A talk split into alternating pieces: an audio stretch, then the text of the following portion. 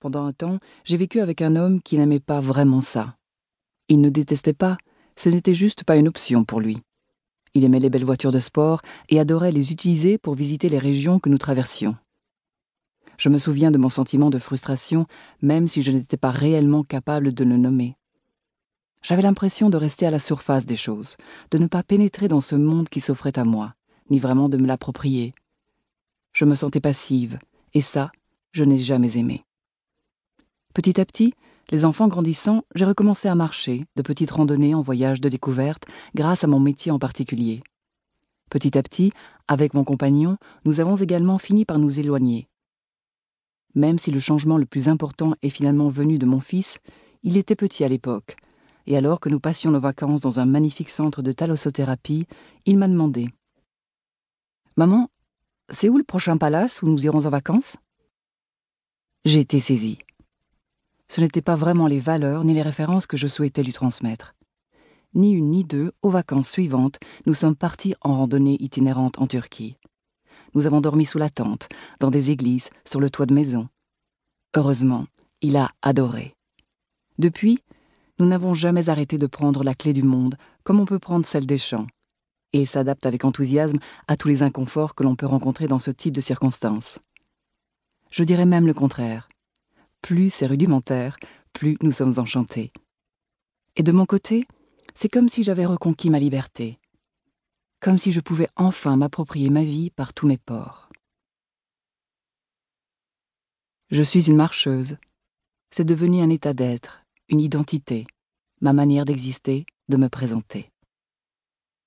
Depuis, je vis en marchant. Je suis une marcheuse. C'est devenu un état d'être, une identité, ma manière d'exister, de me présenter. Il y a ceux qui courent, ceux qui ne jurent que par le cyclisme, il y a les accros de voile ou de parapente. Grand bien leur face. Moi, je marche. Je reconnais, c'est vrai, parfois je m'arrête. Je mène alors la vie des autres, laquelle consiste à me civiliser, le moins longtemps possible, pour gagner de l'argent. En attendant. La plupart du temps, je sais déjà quelle sera ma prochaine étape, mon prochain voyage. Autour de moi, personne n'est dupe. Je ne tiens pas vraiment en place. Je suis quelqu'un qui a faim. Mon sac à dos n'est jamais loin. Je peux faire des randonnées d'une, deux, trois, quatre journées. Mais ma joie, mon bonheur, mon Graal restent les parcours au long cours. Je ne suis pas une exploratrice comme d'autres peuvent le revendiquer. Je n'ai à mon compte aucune découverte, aucun exploit, ni l'ouverture d'aucune voie. Non, je suis pèlerin. J'aime les chemins qui ont du sens. J'aime les sentiers d'humanité. J'aime partir et m'oublier. J'ai tenté, avec plus ou moins de succès, de transmettre ce virus à mes enfants. J'ai coutume de dire que mon fils a finalement fait le tour du monde à pied.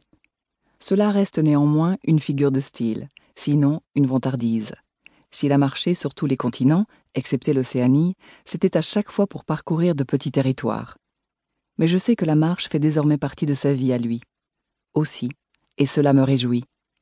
Pourquoi je me souviens d'une amie qui me disait, paraphrasant Schubert, qu'une personne qui aime la musique ne pouvait pas être malheureuse. Je pense à peu près la même chose de la marche. Il existe peu de chagrin, peu de souffrance, peu d'amères expériences capables de résister à la pratique régulière de la marche.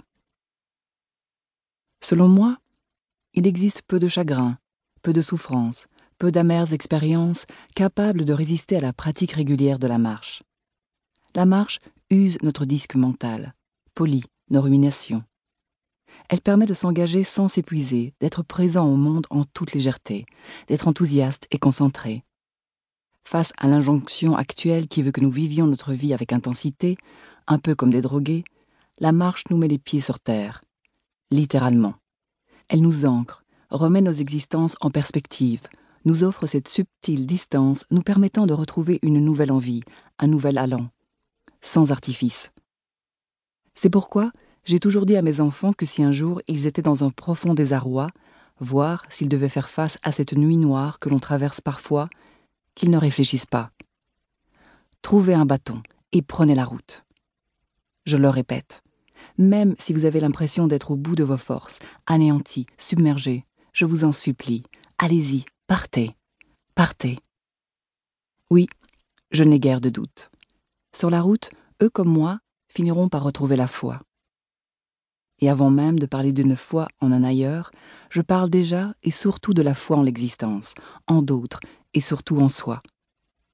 Peu à peu, les émotions se calment, bercées que nous sommes par la monotonie de nos pas. Peu à peu, on s'ouvre au monde, en de douces épousailles, loin des pesanteurs du quotidien. Qui l'a aussi bien dit que le sociologue, anthropologue et surtout marcheur David Le Breton? Marcher revient à se mettre en congé de son histoire et à s'abandonner à son rythme propre aux sollicitations du chemin. Elle est une forme heureuse de disparition de soi, une manière justement de reprendre son souffle, de faire une pause au bord de son existence. Et, ce que je crois pour mes enfants est valable pour tout le monde. La marche nous aide à vivre, pour prendre de la distance, faire le point, intégrer un événement, se trouver, se retrouver finalement. Souvent, chemin faisant, me revient à la mémoire ce poème de Victor Hugo appris à l'école primaire. À pied, on s'appartient, on est libre, on est joyeux, on est tout entier et sans partage aux incidents de la route. Je respire, je regarde le monde s'agiter autour de moi, puis poursuis dans mon esprit. À la ferme où l'on déjeune, à l'arbre où l'on s'abrite, à l'église où l'on se recueille, on part, on s'arrête, on repart, rien ne gêne, rien ne retient on va et on rêve devant soi. Je me regarde à la fois faire des efforts, aller de l'avant physiquement, en pestant éventuellement contre eux et tout en les savourant. Quel étrange paradoxe. Comment se fait-il que lorsque je marche, je me sente à la fois tellement humaine, tellement entière, tellement moi-même? J'ai fait beaucoup d'autres sports, j'aime me sentir vivante, en mouvement, j'ai en particulier pratiqué la natation à haut niveau enfant et adolescente. J'aimais déjà l'oubli de moi que m'apportaient les entraînements, le fait d'enchaîner des longueurs sans réfléchir, sans y penser. La marche me réinvite à cet endroit-là, avec davantage de douceur. Je ne me fais aucune violence quand il s'agit de démarrer, de commencer, de faire ce premier pas qui, comme le dit le proverbe, est celui qui semble tellement compter. Cela fait clairement partie de mes occupations préférées. L'avantage de la marche étant qu'elle se conjugue sans souci à tous les âges, à tous les temps.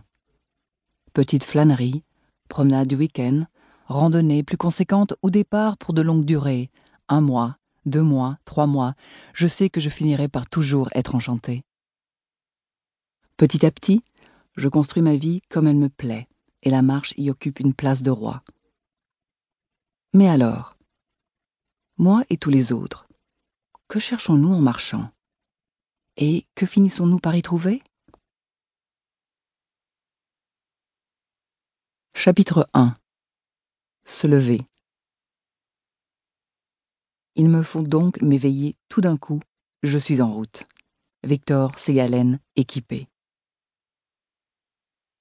À force d'être assis, vient un jour la nécessité de se redresser, de physiquement se dépenser, de concrètement avancer, faire un premier pas, sentir à nouveau le souffle du monde, son esprit.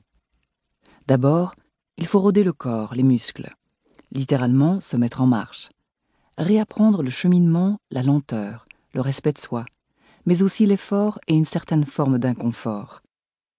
Oser oublier ses repères, ne pas bien savoir où l'on va, se faire de petites frayeurs, se perdre, se retrouver, affûter ses sens, s'ouvrir à ce qui est, l'embrasser. Il n'est pas étonnant que certaines méditations se pratiquent en marchant, car la marche n'est-elle pas une méditation en soi?